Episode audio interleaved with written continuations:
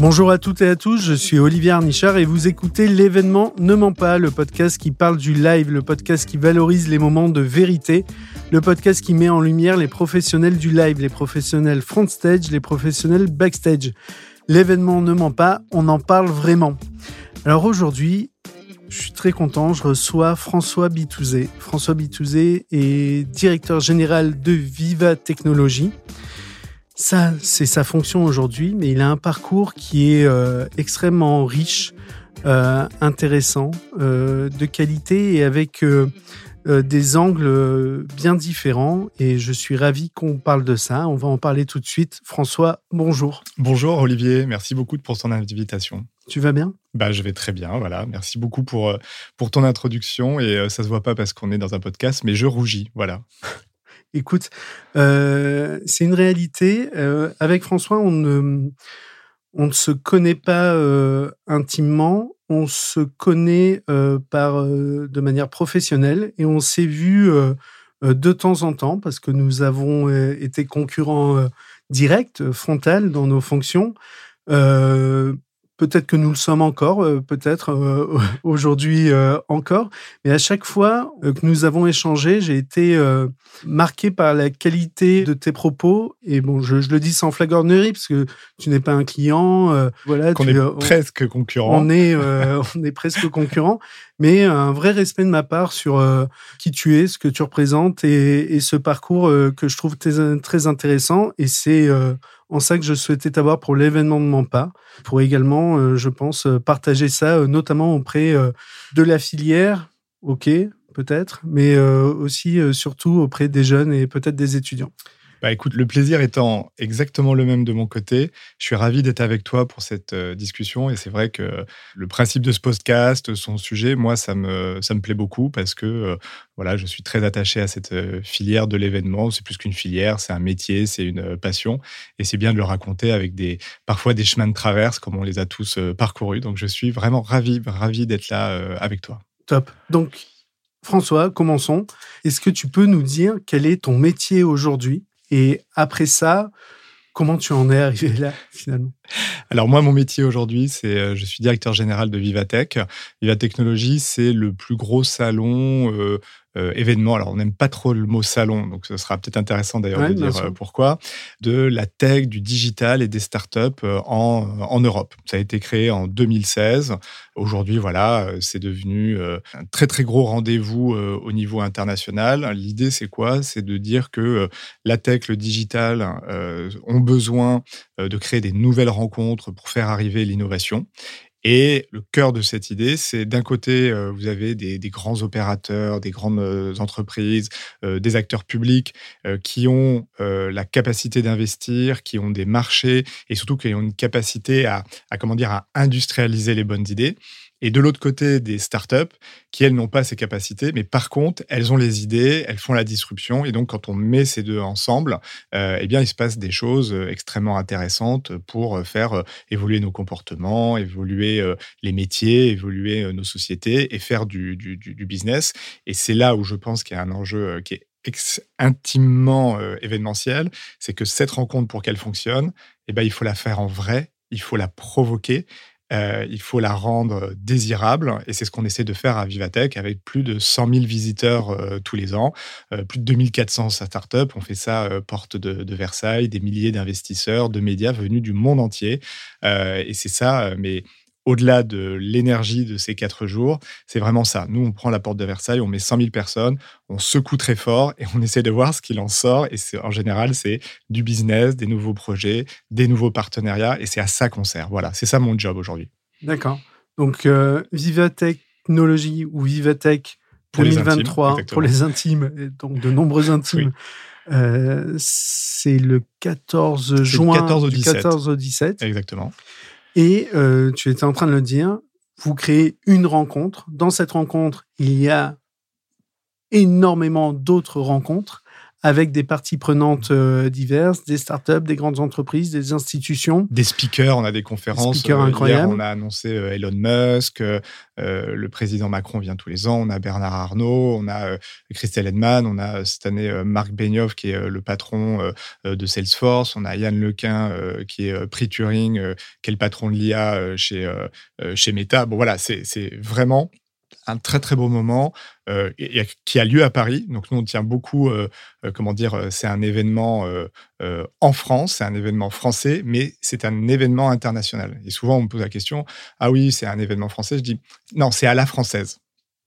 Alors, c'est quoi un événement à la française? Eh ben, Un événement à la française, c'est un événement où, euh, au-delà de la qualité euh, des contenus et de ce que va proposer, euh, des opportunités business qui vont être offertes, bref, la, la, la, j'allais dire la, structure, eh ben, on est capable de recevoir les gens, on est capable de faire le geste supplémentaire. Par exemple, nous, on a des, des très belles scénographies.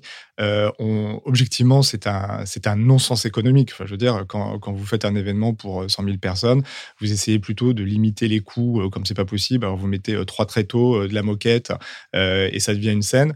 Nous, voilà, non, on se dit, on est, c'est une fois par an, on est là pour célébrer les gens.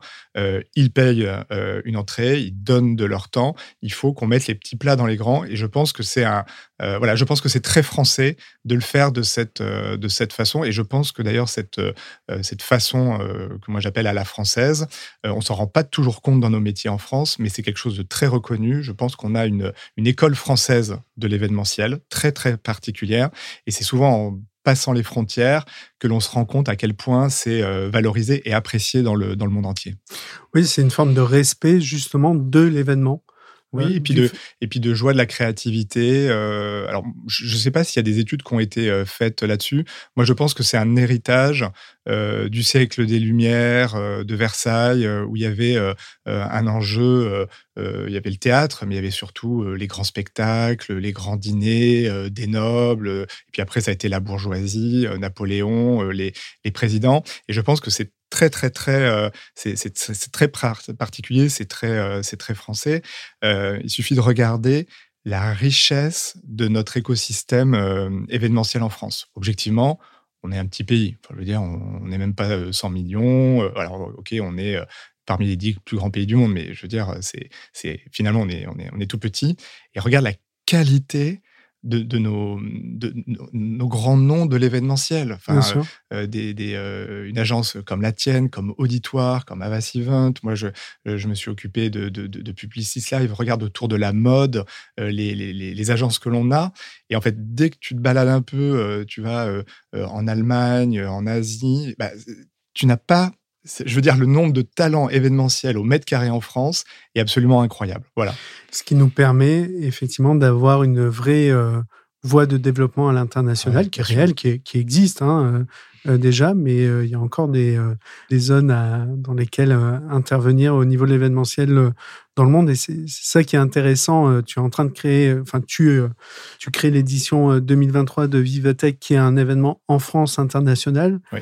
Et effectivement, euh, tous ces savoir-faire français s'exportent très très bien à l'international et c'est formidable. Sur l'événement de Vivatech, tu as commencé par le mot rencontre, c'est la base euh, d'un événement, mais j'ai un peu euh, regardé hein, les jours précédents, j'ai suivi l'annonce de la venue d'Elon Musk que vous avez faite hier, me semble-t-il, mais j'ai été marqué également par l'ambition d'événement dans l'événement, dans le sens d'annonce qui sont prévus ou en tout cas euh, préannoncés par des entreprises sur euh, Vivatech.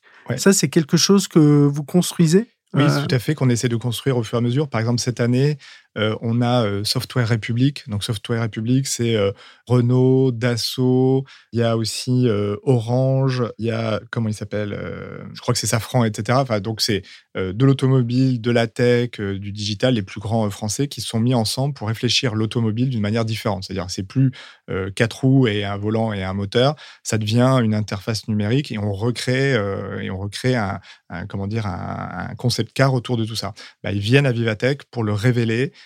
pour la première fois, on va voir leur nouveau euh, concept car.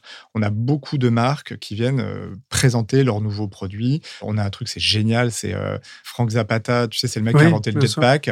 Là, il a, il a créé un premier véhicule volant. Tu sais, c'est les véhicules individuels volants. On en voit plein qui sont en train de se développer. Pour l'instant, il n'y en a pas encore qui, qui, ont eu des autorisations. Lui, il a construit le tien. Et donc, à Vivatech, il va le, le révéler. On a une boîte qui s'appelle Enchanted Tools. C'est des, des, des, des, Français. Ils ont créé un, un nouveau. C'est un robot et que moi je trouve très très beau parce que déjà il a pas de jambes, c'est juste une boule euh, avec un, un, gyroscope, donc euh, il avance comme ça euh, sur une boule, c'est assez c'est assez poétique. Et surtout il a pas un, comment dire un, une tête un peu de, de, robot qui essaye d'être humain, c'est un truc avec une projection, avec un personnage, un, visage un petit peu de, de manga. D'ailleurs, ils travaillent avec Gaumont. Et eux, leur idée, c'est de créer un nouveau compagnon robot, mais qui n'essaye pas de singer euh, l'humain, mais au contraire, ils essayent de le tirer vers quelque chose qui va être immédiatement acceptable de ton point de vue euh, social et affectif. Et je trouve ça très très beau, très très intelligent, et ben ils viennent nous montrer leur nouveau robot. Donc si tu veux, tu es à 100 lieues, on parlait d'Elon Musk, du robot d'Elon Musk tu sais, qui ressemble un peu, euh, toi et moi on est un peu vieux, euh, dans le, ça s'appelait quoi le trou noir de Disney, euh, il y avait des espèces de robots horribles qui te faisaient flipper, enfin c'est un peu ça, le, voilà. Et ben là c'est complètement l'inverse, c'est ni un robot machine, ni un robot humain, et je trouve que c'est très, c'est très stimulant d'un point de vue intellectuel. Voilà.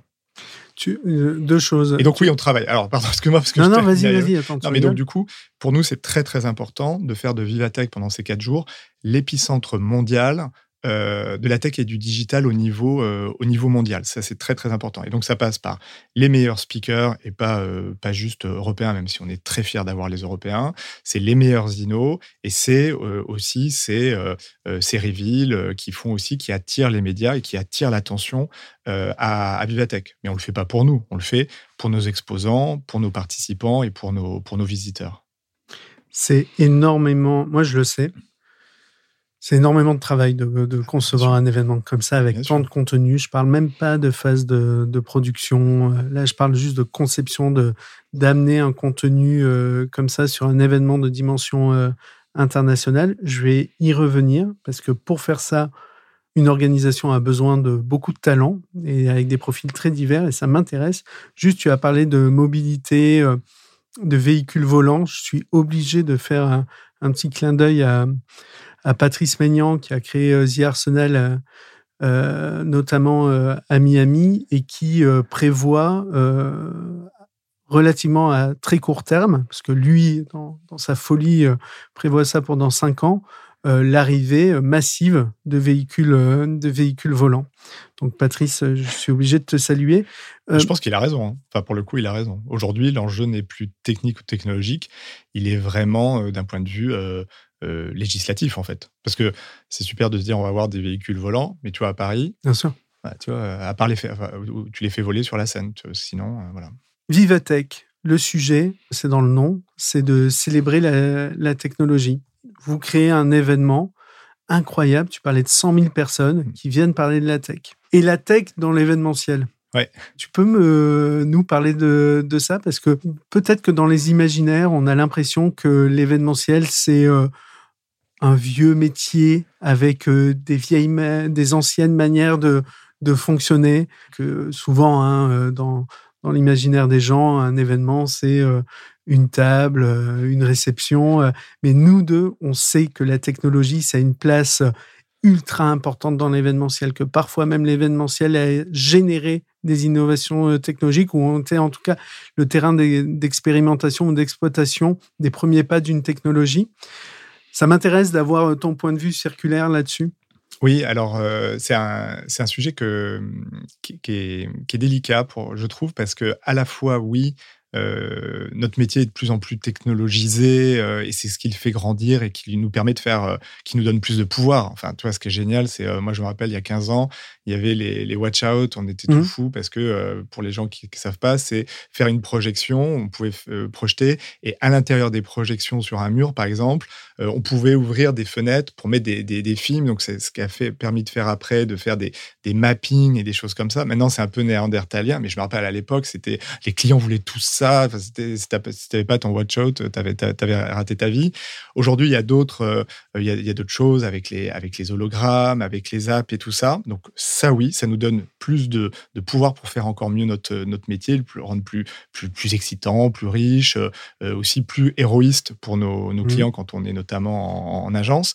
Mais je trouve il y a aussi une résistance positive de notre métier quand on veut trop y mettre de techno. Tu je trouve que ce qui est intéressant, c'est pendant la période du Covid, rappelle-toi, tout le monde dit ah, maintenant c'est l'hybridation, est-ce que ton événement hybride, euh, do you speak hybride, etc. Donc en gros, c'était quoi? C'est-à-dire on fait des événements, on les filme et les gens vont les voir euh, à distance sur un, sur un écran ou sur un téléphone. Donc quand même, rappelons-nous qu'un écran de téléphone, c'est euh, quatre timbres poste, donc la, la, qualité était vraiment, vraiment géniale. Et euh, il y a eu des grands papes de ça qui nous ont dit ouais, c'est l'avenir de l'événementiel. Et en fait, on peut le dire, ça n'a pas marché.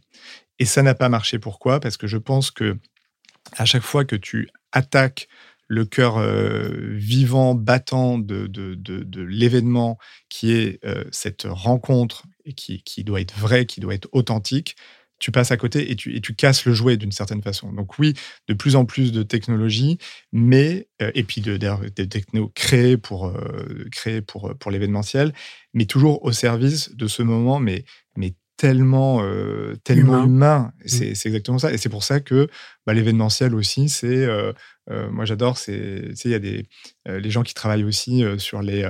tu sais, on appelle ça les incentives. alors, c'est le, truc, c'est tu vas au Maroc et dans le désert, tu montes trois tentes, tu mets deux chandeliers et tu dînes. Et c'est un truc de, de dingue. Bah, oui bah, c'est ça aussi, voilà. Donc, je trouve. C'est un moment. Ouais, c'est un, un, un, moment. Et je, je, je pense que c'est ça qui fait notre, notre métier, peut-être aussi pourquoi on le, on, le, on le fait. Et à chaque fois que la technologie n'est pas au service de ça, mais essaye de substituer ou de, ou de trop tordre, ça ne, ça ne marche pas. Et je trouve que c'est plutôt, euh, c'est plutôt, euh, c'est plutôt rassurant. Et ça explique aussi peut-être pourquoi euh, on nous a parlé beaucoup de métaverse, on allait tous avoir des, des, des masques et des machins comme ça. Et je pense que les gens n'ont pas je sais pas, les gens n'ont pas adhéré parce que bah, ça, ça, ça, touche à quelque chose de, de, de, très précieux. Euh, tu vois, c'est marrant, j'allais presque dire de sacré, mais j'allais dire. Euh, euh, j'entends. moi, je fais, je fais, quand j'étais patron de Publicis Live, donc avant de, de rejoindre Vivatech, je faisais toujours chier les équipes. Je leur disais, il faut être dionysiaque. Alors, ils se foutaient de ma gueule, sinon, n'importe quoi, il a pété un câble. Mais la, la, la, base de notre métier, tu vois, le dieu chez les Grecs, c'est Dionysos. Dionysos, c'est le dieu du théâtre. C'est-à-dire, c'est, aussi le dieu du vin, donc c'est pas, euh, c'est pas, c'est pas par hasard. Tu vois, il y a une ivresse.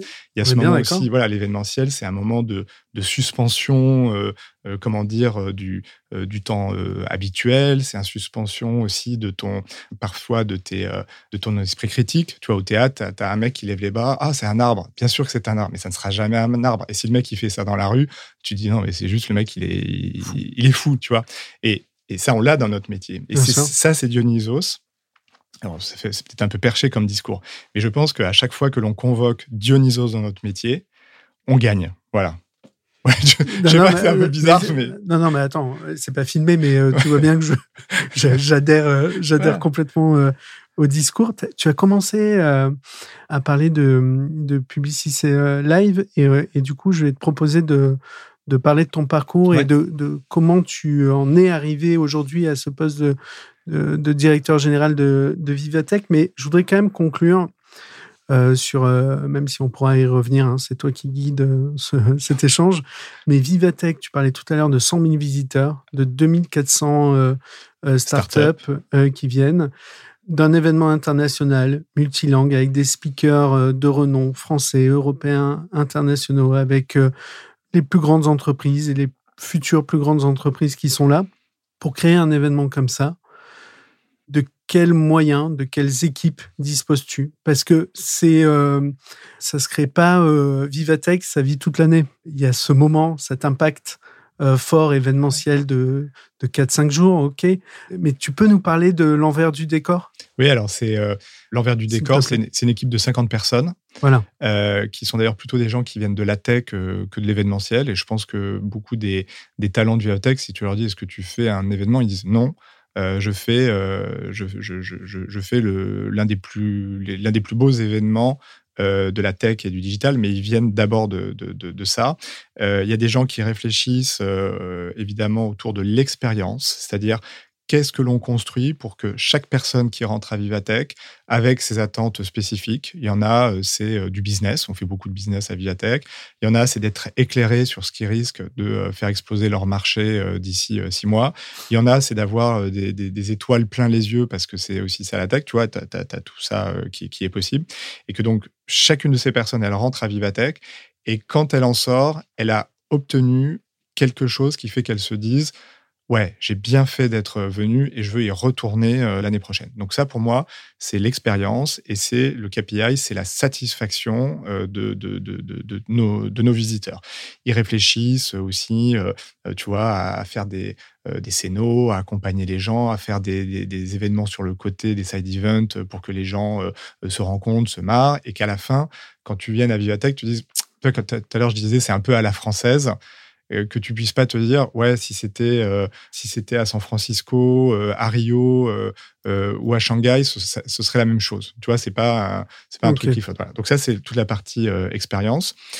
ensuite j'ai toute une partie c'est les sales hein, de manière très classique, mmh. c'est-à-dire dire c'est les gens qui vont aller avoir des produits ils vont les vendre et surtout ils vont les inventer. Et ce que je trouve très beau à Vivatech, c'est que tu as une base qui est vendre un espace à des gens avec de la visibilité. Ça c'est la base, c'est déjà très très important, très utile. Et autour, on va inventer plein de choses. Euh, donc, euh, par exemple, euh, tu vois, cette année, on a un, espace qui s'appelle l'Impact Mile. C'est 400 mètres carrés qui se présente un peu comme une allée. Donc, ça fait 4 mètres de, large et 100 mètres de, long. C'est au milieu d'une des plus grandes allées de, de Vivatech, porte de Versailles. Et en fait, on a pris ça pour en faire les Champs-Élysées des, innovations les plus contributives, soit d'un point de vue de planète, donc c'est sur l'énergie, c'est sur le réchauffement climatique, des choses comme ça, soit c'est sur l'humain, donc c'est au service des individus et des, des, communautés. Et ben, ça, on a travaillé avec EDF de façon à ce que eux, ils aient envie d'accoler leur marque à, ce, à, cette, à cet endroit et que ça raconte quelque chose de leur marque, c'est pas juste du, sponsoring, et que nous, ça nous permette de, de, porter du sens et d'inventer quelque chose au service justement de ces problématiques tech qui sont pas toujours très très bien connues. Bah, ça, je trouve c'est intéressant et c'est aussi le travail de ces équipes commerciales. Tu vois, c'est de se dire, j'ai un client, il a une problématique, et eh ben on va inventer quelque chose qui va être génial et tout le monde va être content. Voilà. J'ai des équipes événementiel, parce que euh, voilà, euh, cette année, on a 58 000 mètres carrés. Des fois, tu as des événements, et c'est pour ça que j'aimais pas trop le mot salon, qui se contentent, entre guillemets, hein, c'est pas du tout euh, un jugement de valeur, de, de, vendre du mètre carré. Nous, on a, c'est un peu une de nos spécificités, on a énormément d'endroits qui nous appartiennent à nous. Et c'est ça aussi qui fait la spécificité de Vivatech, c'est-à-dire que quand tu viens à Vivatech, les marques qui ont leur pavillon, qui sont magnifiques, sont d'une certaine façon nos invités. Et donc, elles viennent dans cet univers Vivatech. Donc, on a nos stages, euh, on a cette, euh, on a cette, euh, cette Impact Mal, cette allée, ces Champs-Élysées là, de, de, la Tech for Good. On va avoir une très, très belle entrée. On a fait un, un partenariat avec Pantone. Cette année, leur, leur, tous les ans, ils ont une couleur de l'année. Et cette année, elle s'appelle Viva. Donc, on était, bon, ils l'ont pas fait exprès, mais nous, ça nous a un peu parlé. Et en plus, c'est une couleur un peu orange, rose, mauve qui fait vraiment partie de notre, notre ADN. code couleur. Et Donc, on s'est retrouvés et on a travaillé avec eux pour faire une super entrée où il y a 3000 bandelettes de cette couleur qui, qui, qui, qui, pendent au plafond et tu vas rentrer là-dedans comme une espèce de, de méduse inversée. Enfin, ça va être très, très beau. Voilà. Ça, euh, c'est aussi ça la marque de fabrique de, de, Vivatech. Donc, on le travaille d'une manière événementielle. Après, j'ai des équipes qui travaillent. Ce sont des équipes, pardon, je te coupe, mais ce sont des équipes euh, sur cette partie-là de des profils créatifs, des profils euh, créatifs, prod aussi, parce que tu as besoin des, deux. As besoin des deux, parce que si tu fais que de la création, tu finis avec un mec qui te dit on va marcher au plafond, bah en fait non, on peut pas marcher au plafond, voilà. Donc ça c'est important que la prod soit là. Et si tu as que de la prod, euh, bah, tu perds aussi une, énergie vitale. Voilà, c'est ça. Donc ça, c'est la partie événementielle. Euh, après, j'ai une équipe conf, contenu en général. D'accord. Donc ça, euh, le travail, c'est de, réfléchir aux, problématiques du moment, d'aller chercher les meilleurs speakers, de les mettre ensemble, de trouver des, des approches aussi pour que, enfin franchement, tu mets un mec tout seul sur une scène, c'est pas toujours très très passionnant quoi. Donc comment tu donnes l'impulsion pour que le mec il se, il se déchire et que, les gens se disent waouh j'ai appris un truc j'aurais pas pu le voir ailleurs? Ça c'est les équipes contenu.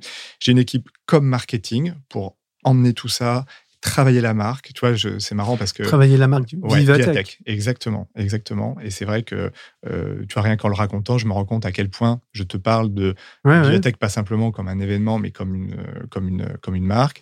J'ai des équipes euh, digitales aussi, voilà, et puis euh, des équipes services généraux pour faire vivre tout le monde, parce que toute cette petite bande, euh, bah, faut, faut, animer tout ça. Voilà. Mais c'est une start-up. Pour le coup, c'est vraiment une, euh, c'est un esprit start-up. Dans l'esprit? Ouais, ouais, c'est super intéressant. Tu vois, la moyenne d'âge, ça doit être, euh, ça doit être 32 ans. Tu vois, moi, j'ai 46 ans, je suis, je suis, je suis plus vieux, quoi. Écoute, on a parlé un peu musique en amont et je m'en suis rendu compte par rapport à nos goûts communs. Mais blague à part, c'est des profils internationaux Ouais. Ouais, on a euh, on a six, nationalités euh, différentes. D'accord. Pourquoi je te fais parler là-dessus? Parce qu'encore une fois, c'est pour euh, montrer la diversité de profils nécessaires à la création d'un événement, d'une marque, d'une expérience, et pour voilà pour donner envie ou en tout cas pour porter un éclairage, notamment sur pour les étudiants sur le fait qu'il y a presque une place pour tout le monde Mais oui, euh, dans, dans, nos ah métiers. Et moi, ce que je, vraiment, ce que j'aime avec Vivatech, avec cette, cette entreprise, je te le disais tout à l'heure, il y a, il y a très peu de gens qui viennent du monde de l'événementiel. Et c'est extraordinaire de voir ce qui se passe quand ils vont vraiment vivre ce moment dingue où tu ouvres les portes, les gens arrivent, ça dure quatre jours, tu sais plus comment tu t'appelles, tu te couches tard, tu te lèves tôt, euh, t'es vanné, il t'arrive des merdes toutes les 30 secondes et en même temps tout est génial. Et à la fin, ça, ça, ça, ça, ça, se ferme et les gens se tombent dans les bras les uns des autres parce que, euh, à notre façon, et puis je veux dire, on, sauve pas des vies, on n'est pas dans la chirurgie cardiaque, on, on gère pas du nucléaire, mais à notre vie, à notre façon, à notre mesure, on a fait un exploit. Et moi, j'adore parce que, et je pense que c'est ce qui est si spécifique. Tu parlais du métier de l'événementiel. Une fois que tu as vécu ça, tu, tu, tu, ça, te suivra, euh, ça te suivra toute ta vie. Donc euh, voilà, moi, l'un de mes métiers, tu me demandais mon métier, c'est d'inoculer le, la, dire, la passion de l'événementiel à des gens qui ne savaient absolument pas que ça allait leur tomber dessus. Tu as été nommé euh, directeur général de Vivatech il y a Combien de temps Bah écoute, euh, moi j'ai pris la succession de, Julie Ranti qui est partie euh, faire une start-up. J'ai pris euh, mes fonctions exactement le, 1er juillet 2022 et j'ai fait l'édition 2022, je l'ai fait en binôme avec elle et c'était c'était génial. Après, ce qui se trouve, c'est que pendant de 2018 à 2022, j'étais le DG de Publicis Live, qui est l'agence qui fait la production exécutive de Vivatech. Donc, si tu veux, j'avais déjà euh, une, connexion extrêmement forte avec, euh, avec euh, Vivatech et avec l'événement que je connaissais très bien. Et c'est aussi pour ça que la bascule s'est faite de manière assez, assez naturelle. Je voulais que tu me parles de, cette date et de cette arrivée pour te demander comment en étais-tu arrivé là.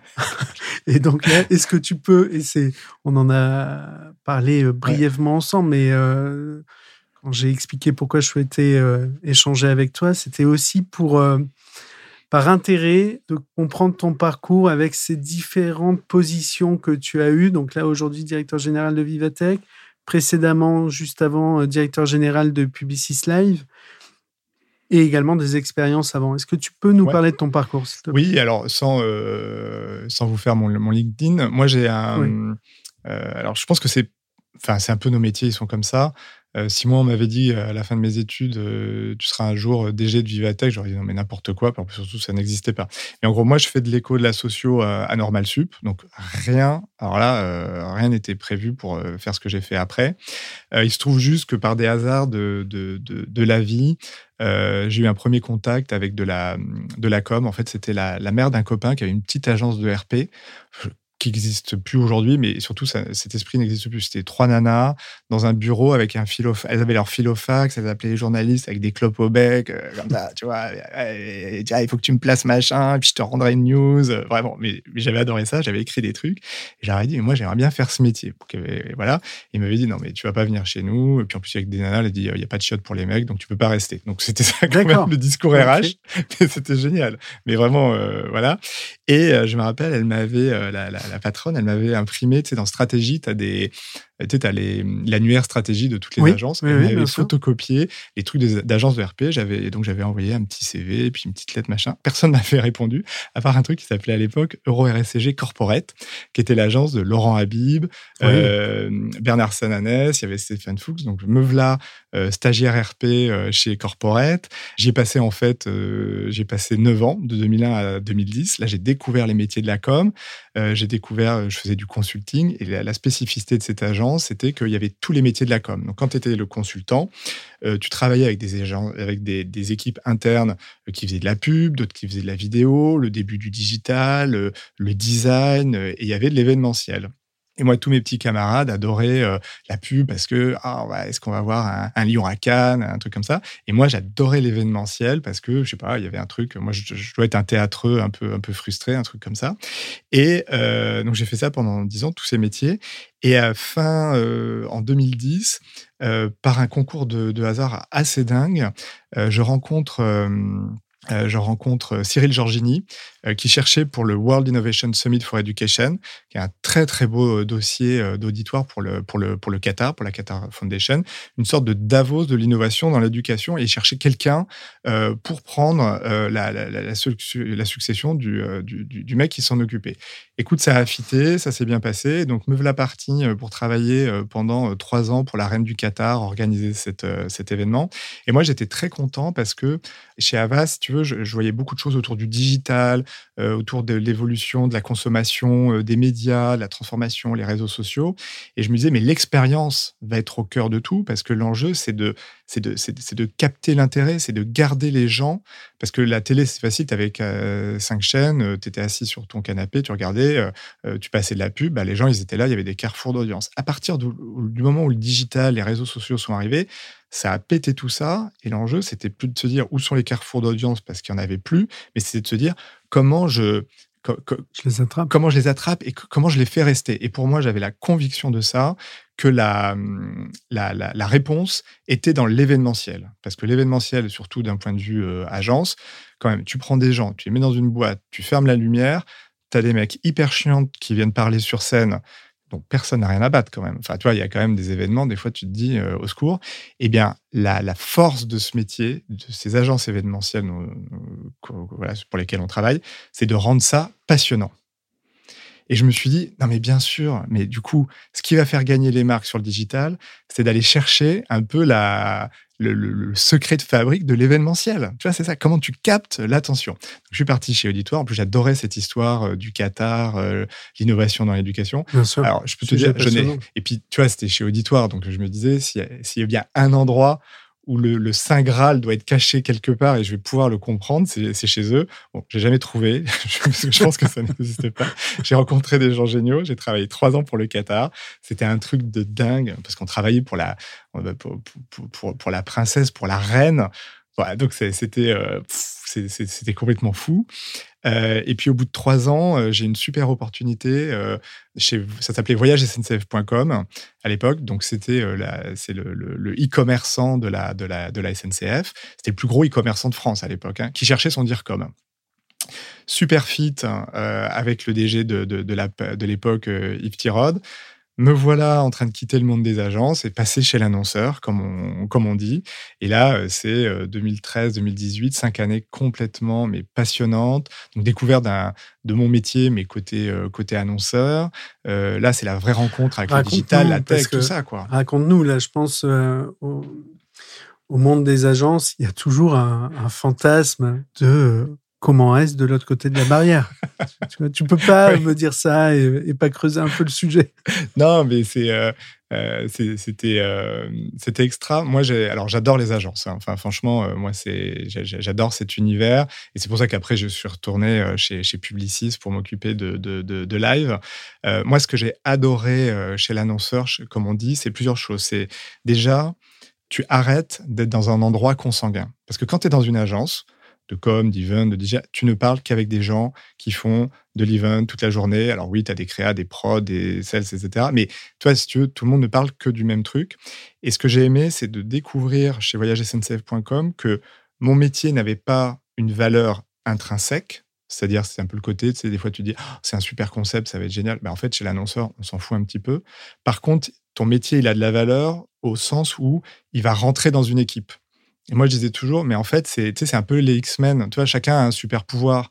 Donc, et là, je, je découvrais que euh, l'enjeu, c'était pas de faire de la com, mais c'est d'être dans une équipe où chacun apporte quelque chose. Et toi, en tant que communicant, tu amènes ton super pouvoir au service des autres. C'était, enfin, raconter comme ça, ça peut peut-être avoir l'air un peu anecdotique, mais toi, simplement, tout d'un coup, tu n'es plus euh, euh, avec des gens qui ne parlent que de la même chose que toi. Tu as ton discours qui est différent mais tu l'apportes euh, aux autres, tu découvres d'autres métiers. Et pour moi, ça a été, c'était extra. Et il y a aussi quelque chose qui m'avait, euh, qui m'a beaucoup plu, c'est que en agence, tu as toujours de, beaucoup d'idées. Euh, tu vas souvent très très loin dans ce que tu peux, de ce que tu peux proposer. Et d'ailleurs, tu fais des choses, mais tu n'as jamais le final cut. Tu vois ce que je veux dire? Et en fait, quand tu es chez l'annonceur, à un moment, il y a quelqu'un qui vient te voir et qui te dit Bon, alors ça, on le fait en vert ou on le fait en rose? Je veux dire, dans 99% des cas, euh, t'en sais rien euh, et que euh, le rose ça va être super, le vert aussi. Puis à un moment tu dis bah ça va être vert.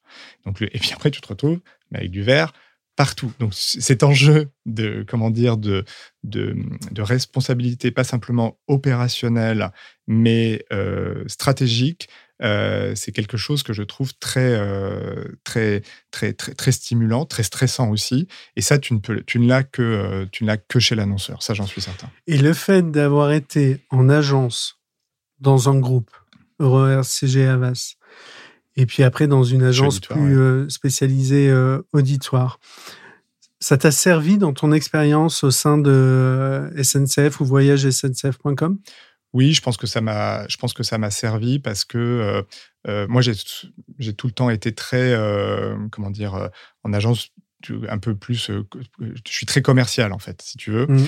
Et donc ça m'a permis de, de, repositionner le rôle de la direction de la communication chez voyagesncf.com, de dire on va être une espèce d'agence interne. C'est-à-dire qu'on n'est pas là pour faire nos projets euh, euh, et imposer au forceps, euh, tu une espèce de vision transcendante de la marque voyagesncf.com. Mais au contraire, on va se mettre au service de tous les départements de, de, de, de l'entreprise. Et ça, je pense que pour plein de raisons, culturellement, c'était c'était nouveau dans cette entreprise. Je pense que c'était une vision peut-être assez souple de la marque. Ce pas une vision monolithique de la, de, la marque. Et je pense que ça a été utile, surtout dans cette entreprise qui, tu vois, c'est un champion du digital. Donc, si tu arrives en disant, tu te prends pour, comment dire, pour Steve Jobs, en dire, ouais, la marque, c'est moi, tu peux pas y toucher, gna gna gna, c'était, c'était pas possible. Et je pense que ça, ça venait de mon parcours euh, d'agence très, euh, très serviciel, vraiment. Et après cette expérience, tu es retourné en agence. Et euh, avant que tu nous racontes ton expérience aussi de directeur général de Publicis Live, je voudrais continuer sur, sur ma pensée. Je, je, sais, OK, que tu es rempli d'humilité, mais est-ce que tu penses que justement le fait d'avoir connu une agence, d'aller chez l'annonceur, et après d'avoir été chez l'annonceur et d'être retourné en agence, ça t'a permis d'influencer dans euh, cet écosystème-là la relation agence-annonceur. Pourquoi je dis ça? Parce que euh, les agences n'existent pas sans annonceurs. Il faut quand même euh, en être bien conscient, même si y a, et moi je suis le premier à, à vouloir moi-même au sein de, de l'agence à laquelle j'ai la chance d'être, de donner une vraie identité, un branding, de créer nos propres événements. Enfin, quand même, la réalité, c'est qu'on travaille pour des comptes euh, mmh. euh, externes. Et donc, c'est une relation entre un annonceur et une agence. Est-ce que cette connaissance des deux euh, côtés, tu vois où je veux en venir, t'a permis d'influencer cette relation-là, qui est une relation de passion, mais aussi de, tension Oui, de... voilà, oui, alors je ne sais pas si j'ai... en tout cas, moi, ça m'a été utile parce que je pense que ce que j'ai fait chez, chez, Live et ce que j'aimais faire, c'était que, ayant été DIRCOM, quand moi je voyais un DIRCOM, peut-être que j'avais un discours qui était un petit peu différent de, euh, des discours qu'on pouvait avoir dans d'autres agences euh, événementielles. Parce que je savais que le DIRCOM, son sujet, c'est pas. Euh, c'est pas la scéno, c'est pas est-ce que va y avoir des tweets ou des machins, c'est une relation justement à toutes les autres parties prenantes de l'entreprise et alors que souvent en agence, toi, tu vois ton événement, Et tu as l'impression que c'est le cœur de tout. Mmh. Et moi, ayant eu cette, euh, cette expérience un peu différente, je sais que le DIRCOM, bah, en fait, euh, son vrai sujet, c'est euh, de piloter ça avec le marketing qui lui fout une pression de dingue, que le DG, il va s'intéresser au dossier que cinq minutes avant et tout peut se, se casser la gueule, et que en plus, lui, il a ce projet-là, mais en vrai, il en a 10 sur le feu, et que l'événement n'est que le, le, le, plus petit, même si pour toi, en tant qu'agence, c'est le, c'est, le plus gros. Et alors, je sais pas, après, chacun fait, voilà, je sais pas si, si moi, j'ai apporté quelque chose de plus à ce métier, mais en tout cas, moi, ça m'a été très utile euh, pour aussi euh, nouer euh, des, relations et vraiment, je pense, de, parfois de comprendre certaines situations. en tout cas, moi, ça m'a permis de les comprendre. Peut-être que plein d'autres personnes les auraient comprises sans l'expérience que moi j'avais avant. En tout cas, moi, ça m'a été extrêmement utile pour ça, oui. Ok.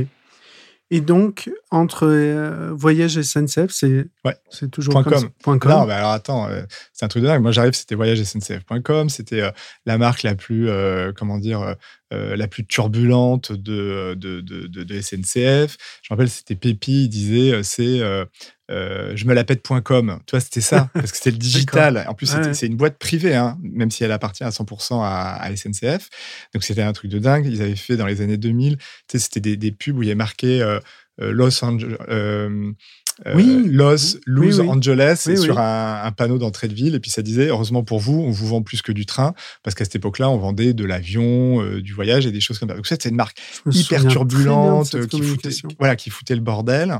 Et moi, quand j'étais arrivé, j'avais évidemment une, une feuille d'émission, mais on m'avait dit, surtout, il faut continuer de faire vivre cet esprit frondeur euh, au sein de la galaxie SNCF. Donc, on avait fait plein de trucs, super. Et là, à la fin, moi, j'avais fait la transformation de voyagesncf.com en Oui SNCF.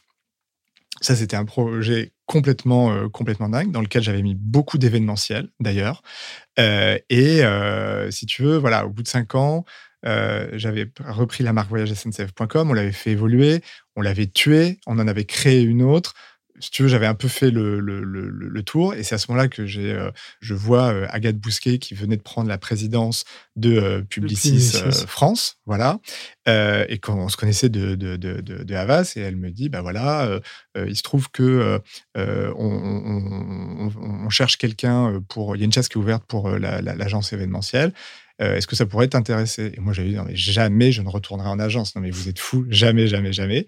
Et puis, euh, bah, tu vois, quand tu as travaillé en agence, que tu aimes l'événementiel et qu'on te propose d'être DG de l'agence événementielle de Publicis, bah, évidemment, j'ai sauté le pas et je n'ai jamais regretté de l'avoir fait, en tout cas. Est-ce que. Euh... Je sais pas si ça fait sens. Euh, non, mais attends, ça fait complètement sens. Et puis. Mais toi, c'est des rencontres, hein, c'est plein de choses comme ça. Bien sûr. Et puis, je pense que c'est.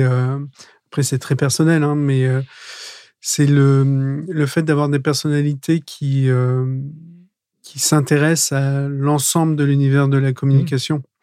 Et, euh, et, pas seulement des agences, et pas seulement de, de l'événementiel. Et, et, après, oui, c'est le fruit d'échanges et, et, de rencontres, certainement.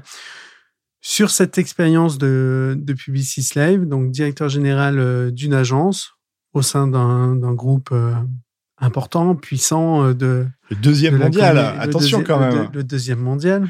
Tu sais que je viens de là en plus. Euh, donc, euh, énormément de respect. Mais à ce moment-là, parce qu'on arrive vers la fin de, de, ce podcast, je voudrais quand même t'entendre et que tu nous partages des, des dingueries, des, des, des, moments incroyables, parce que l'événement, c'est ça aussi.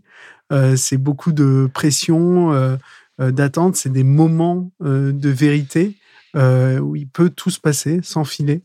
Est-ce que tu peux nous parler de d'anecdotes positives, d'anecdotes aussi de négatives, parce que c'est la réalité hein, de nos métiers oui, bah, bien sûr. Je pense que ça fait. Alors là, euh, c'est ce qui fait le sel de ce ah métier. il n'y a, rien de mieux ou rien de pire, je sais pas, que de mettre des mecs et des nanas de l'événementiel autour d'une table, parce que chacun te raconte son bien Sûr. je, alors, je peux te raconter le premier truc traumatique, mais, mais, mais c'est hyper drôle. Euh, c'était en. J'étais chez, chez Avas, donc je faisais euh, donc chez Euro SCG CNO, donc j'étais consultant et je travaillais sur le compte EDF. E et à cette époque-là, c'était François Roussely qui était le, le, le patron de d'EDF et ils faisaient à l'époque un truc, ça s'appelait les top 200, c'était pour les top managers et c'était nous qui, faisions ça. Et donc, c'était la, partie événementielle, c'était Jean-Marc Brajou, Fred Beau qui, qui faisait ça. Puis moi, vu que j'étais le consultant, si tu veux, je faisais la relation avec le client, tout ça. Donc, c'était salle euh, tu sais, euh, Vagram, là, c'est le truc qui avait euh, cramé. oui, la salle Vagram. La salle Vagram, voilà. donc, très, belle François Roussely sur scène. Il y avait, derrière lui, il y avait un immense, comment dire, fond de scène sur lequel on projetait. On projetait avec des, comment dire, avec des, des, des, projecteurs qui étaient, qui étaient derrière, truc très bien. Et je ne sais pas pourquoi, mais tu vois, je pense que j'avais 25 ans, j'étais complètement con, quoi. tu vois, je, je, je sais pas pourquoi, je, je, je passe derrière. Et à un moment, je, marche et je, me prends les pieds dans un truc et je me casse la gueule. Et donc, je suis par terre et je me dis, oh non, j'ai pas fait ça. Et là, je lève la tête. En fait, je m'étais pris les pieds dans les câbles du projecteur qui avait défait le projecteur. Donc, si tu veux, tout le truc était noir derrière François Roussely parce que je, pauvre couillon de consultant, j'étais, passé derrière. Alors, tu vois, c'était avant, donc tout était hyper pro. Donc, si tu veux, des projets, il y en avait 25. Donc, ça a duré deux secondes et ils ont, ils ont tout balancé pour relancer le, le, le, truc. Mais c'est moi qui me suis cassé la gueule et qui est, euh, si tu veux, qui est débranché le, le, projo qui faisait tout le fond de scène de, de, François aussi. Et si tu veux, à la fois, c'était complètement euh, traumatique. Je me suis fait engueuler, mais tu peux même pas imaginer.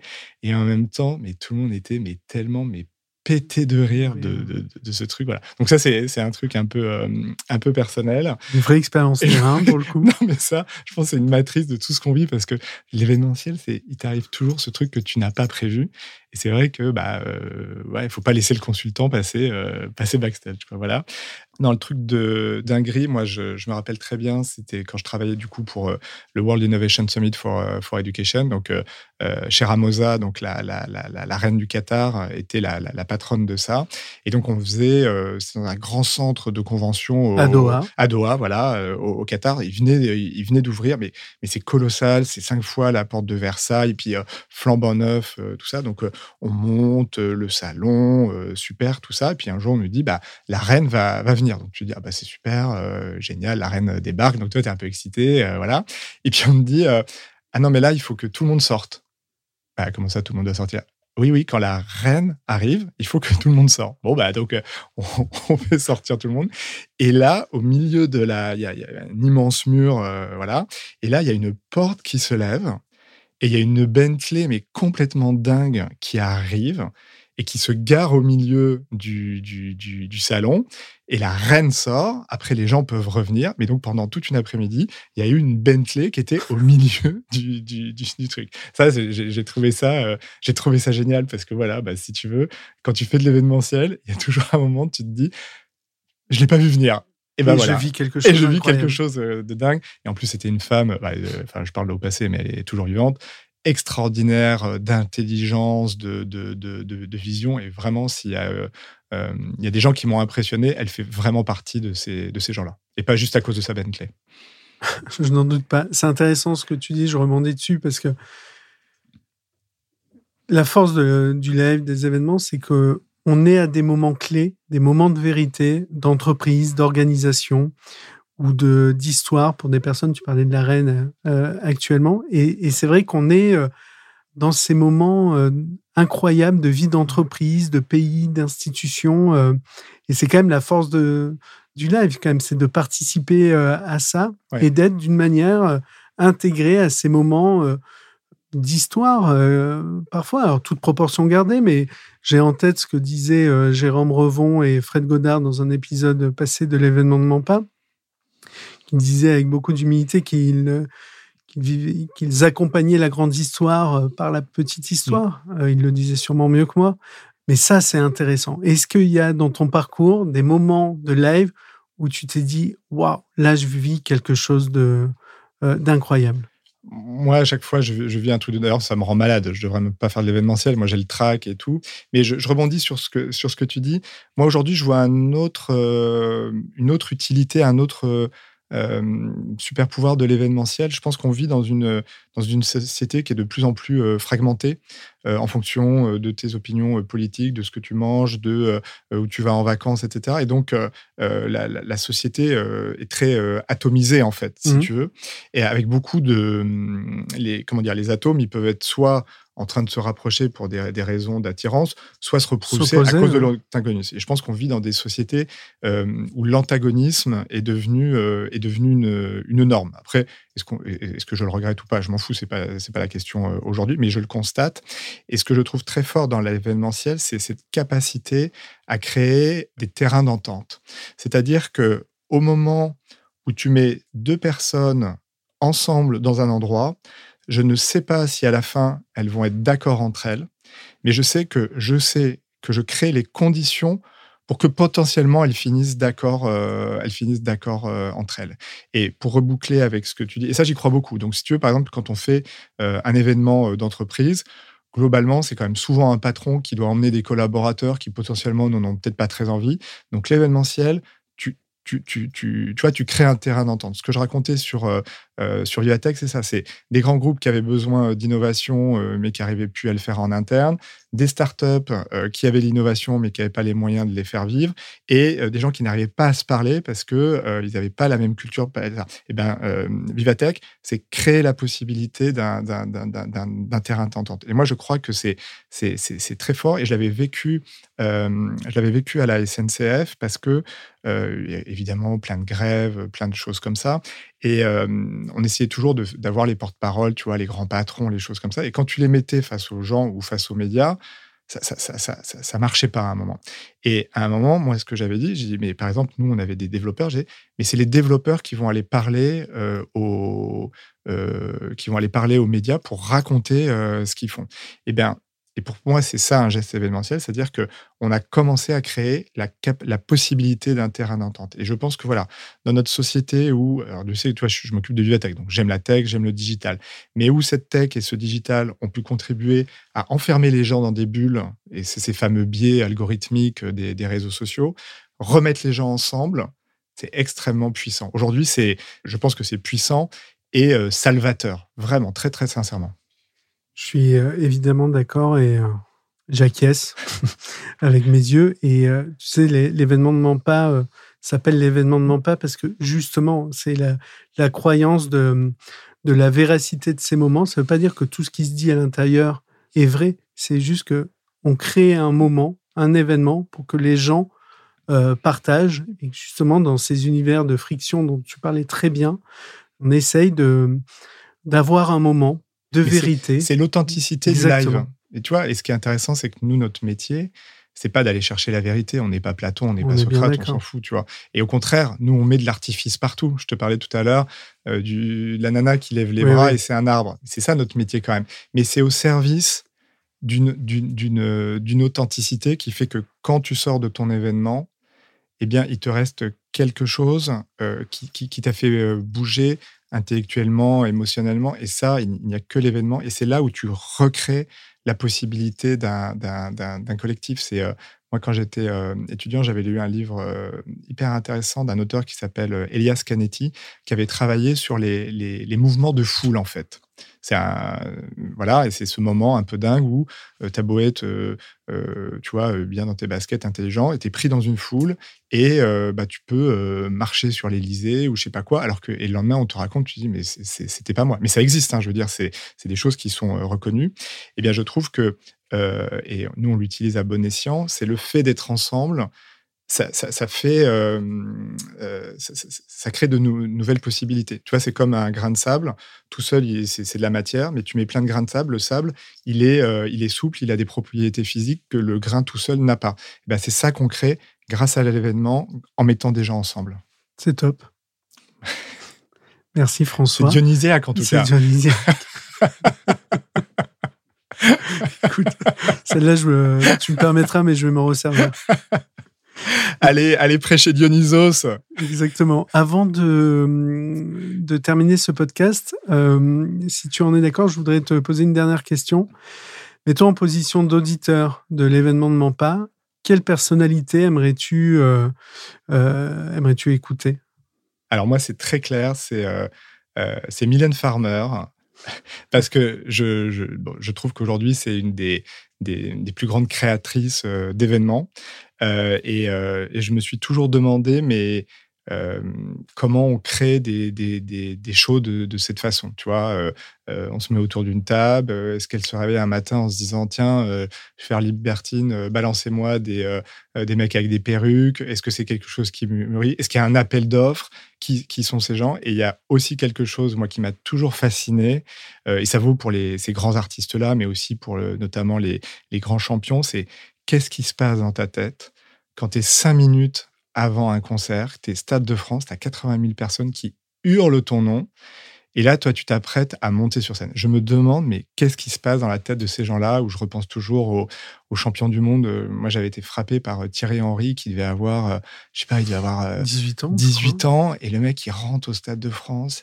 C'est la finale. Il y a des milliards de gens qui le regardent. Et toi, tu arrives comme ça. Et je me suis toujours. Voilà, c'est ça. Mais c'est une vraie curiosité qu'est-ce qui se passe à ce moment-là dans ta, dans ta, dans ta tête? Ça doit être dingue. Ou, alors il se passe rien d'ailleurs peut-être. Hein, euh. Écoute, je, je partage. Toi, toi, qui es, toi qui es déjà rentré dans une salle avec 80 000 personnes.